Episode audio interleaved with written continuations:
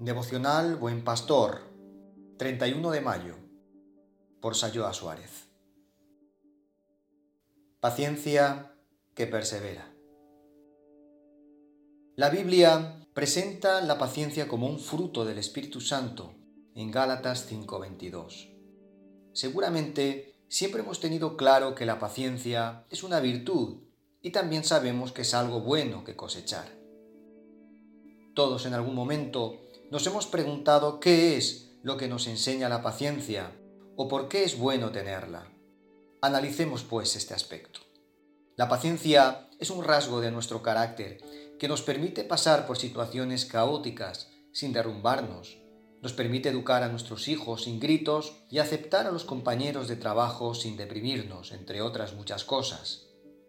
La paciencia nos permite vivir la vida siendo activos, pero pacientes nos ponemos en marcha, seguimos avanzando y acompañamos la vida, ajustándonos al momento y al ritmo de ésta. Aunque la paciencia a menudo se asocia con la espera y la espera a menudo se asocia con la pasividad, el significado bíblico de la paciencia no implica pasividad.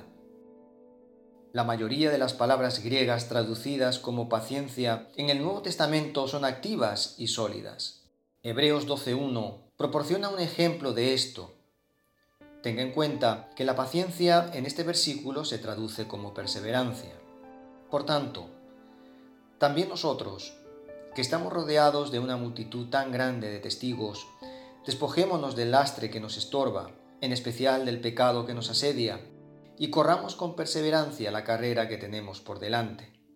Perseverar en una carrera que requiere resistencia y se espera que los seguidores de Cristo soporten las pruebas de forma similar y estén atentos a las promesas que deben cumplirse y tengan autodisciplina para alcanzar una meta. Tal como oís, esta sería una postura paciente, pero no pasiva.